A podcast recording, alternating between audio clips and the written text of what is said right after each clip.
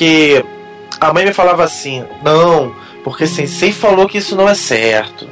Não, porque eu acho que meu sensei não vai ficar feliz. Então, uma eu fiquei preocupado, né? Porque, pô, a criança deve achar que eu sou malvadão, mas depois eu vi que não. Eu saí correndo, escancarei a porta da minha madrinha, dei um susto nela e fiz ela vir aqui. Então eu vi que eu poderia ser um canal muito importante para aquela família. Pra... Pô, não sigam um mau exemplo. Eu pegava, sabe, um rolo de papel toalha? É o que eu chamo de causos, que são os casos que eu não tenho certeza que é verdade. Deixa eu te contar. Seja bem-vindo, você que adora ouvir, contar ou escrever uma história. Você está ouvindo o podcast Casos e Causos, histórias baseadas em fatos, nem sempre reais. Eu sou o Diogo Braga, um menestrel narrador, e hoje contarei uma história de um professor de judô que excedeu sua função de educador físico e ajudou a melhorar o relacionamento de um filho com o pai. O caso, ou causo, foi contado por Tiago Simão.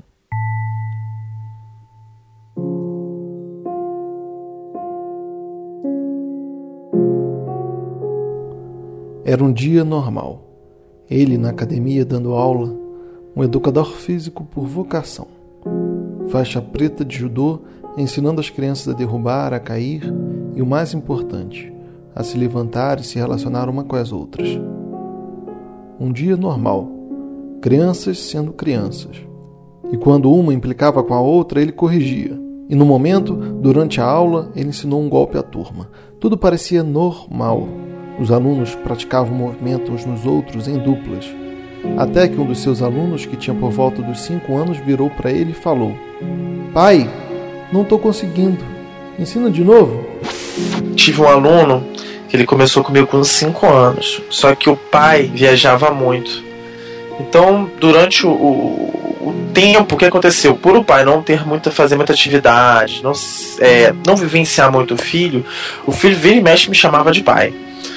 E eu falava, não, eu não sou seu pai, eu sou sou seu professor, mas ele, poxa, eu te vejo como pai, você conversa comigo, você que treina comigo, mas eu falei, sou seu professor, não tem nada a ver.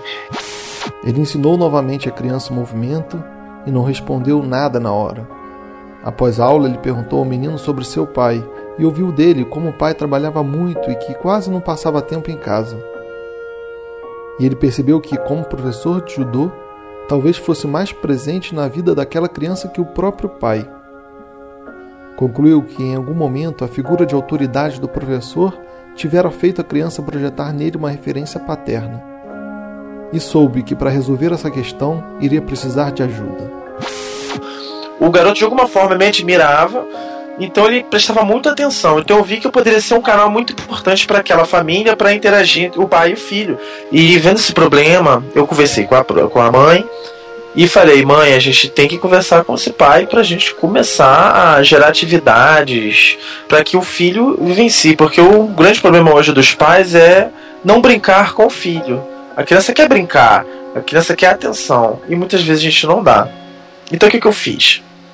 Quando ele ficou um pouquinho mais velho, e o pai teve um pouquinho mais de tempo, eu pedi, mãe, a partir de agora, só quem vai levar e quem vai buscar é o pai. Mas só que no início a mãe ia junto. Só que eu falei, de tempo em tempo vai saindo, não precisa vir. De tempo em tempo vai saindo, entendeu? Falta uma vez para ver como é que vai ser. Então as primeiras vezes que ela faltava, a criança não queria ir pro judô sozinha com o pai. Depois conseguiu, começou a sair, ele começou a ir porque eu comecei a pegar no pé dele. Não, você tem que ir, você tem que ir com seu pai. E eu comecei a fazer todo final de aula eu parar e conversar com eles. Entendeu? Trocar uma ideia. Toda semana, todo fim de aula, ele sentava com a criança, a mãe e o pai, quando este ia.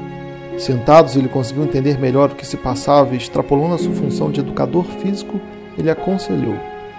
Até que descobriu outro motivo do porquê que a criança projetava nele uma figura paterna. Porque a mãe me falava assim: não, porque sensei falou que isso não é certo. Não, porque eu acho que meu sensei não vai ficar feliz. Então, uma eu fiquei preocupado, né? Porque, pô, a criança deve achar que eu sou malvadão, mas depois eu vi que não. A verdade é que a mãe contribuía com o que estava ocorrendo, porque ao brigar com a criança citando o professor, ajudava a projetar nele a figura de autoridade que o pai deveria exercer. E para solucionar esse problema, só com muita conversa. Após o expediente, nada de ir para casa. Fazia hora extra no trabalho com gosto.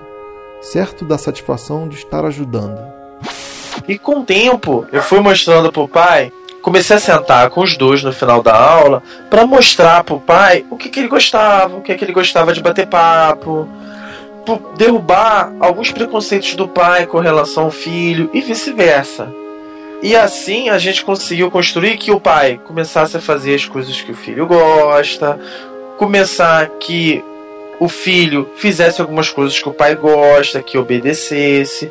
Então esse foi um processo muito bonito que no final eu cheguei a emprestar o meu videogame, até cheguei a emprestar meu PlayStation 3 com dois controles para eles poderem se divertir junto, porque era o sonho do garoto poder jogar um PlayStation 3. Eu fui, emprestei, e hoje o pai, a mãe e o filho se dão muito bem. Hoje ele já é um adolescente, entendeu? Hoje eu não dou mais aula para ele, mas não perdi o contato. Entendeu? Então é uma família que eu tive um, um papel ali pequeno, mas que me fez muito feliz. E aquele aluno que chamava o professor de judô de pai passou a ter de fato um. E aquele professor que ensinava as crianças a derrubar, a cair, se levantar e a se relacionar uma com as outras, ajudou uma mãe e ensinou um pai. E ele próprio aprendeu a humilde lição de que um educador nunca pode se ater a uma matéria específica e que nem todos os dias são normais e que as crianças precisam de atenção, mas os pais também.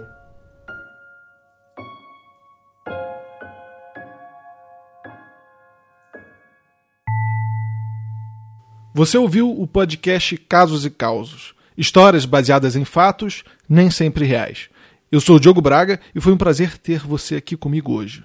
Se você tem algum caso ou causa e deseja compartilhar, me envie um e-mail para o endereço casosecausospodcast.gmail.com. Gostaria de agradecer ao Tiago Simão, pois foi ele o contador de caso hoje. Ele é professor de judô e podcaster do Esfera Geek, com PH. Você pode conferir o podcast dele em esferageek.com e pelo Twitter em @esferageek. A trilha sonora usada nesse episódio é Um Outro Habita o Corpo, de Pedro Drummond. Você pode conferir o trabalho dele no SoundCloud. É soundcloud.com barra Pedro Drummond. E se você gostou do podcast, por favor, indique o Caso e Causos para um dos seus amigos. Compartilhe e o classifique no iTunes. Dessa forma, você ajudará o podcast a crescer e a estar sempre produzindo conteúdo. O Caso e Causos é hospedado e apresentado pelo maior portal de podcast do Brasil, o Mundo Podcast. E se você desejar, me siga nas redes sociais, no Instagram em arroba Diogo Braga Menestrel e no Twitter em arroba Diário Menestrel. Outros links, como o link para o grupo Telegram do Casos e Causos, serão listados no post desse episódio em mundopodcast.com.br barra Casos e Causos. No mais, um cordial e apertado abraço e até a próxima.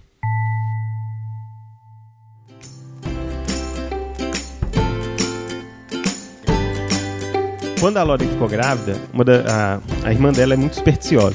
E aí, quando a gente tava conversando, a gente contou pra ela, ela falou que vai, ia descobrir qual que era o sexo da, dos bebês, porque ela falou que ela sempre, sempre, sempre ela descobria. É, mas essa primeira ela disse que era mentira, porque ela falou, ai, não, essa não deu certo, não. Essa deu menina, não deu certo. Aí depois ela leu a simpatia direita e viu que, na verdade, a mão pra cima era homem. Então ah. ela falou, não, tá vendo? Mais uma. Deu super certo caso é minha mãe, né? Super ah, tendenciosa, porque é um neto homem.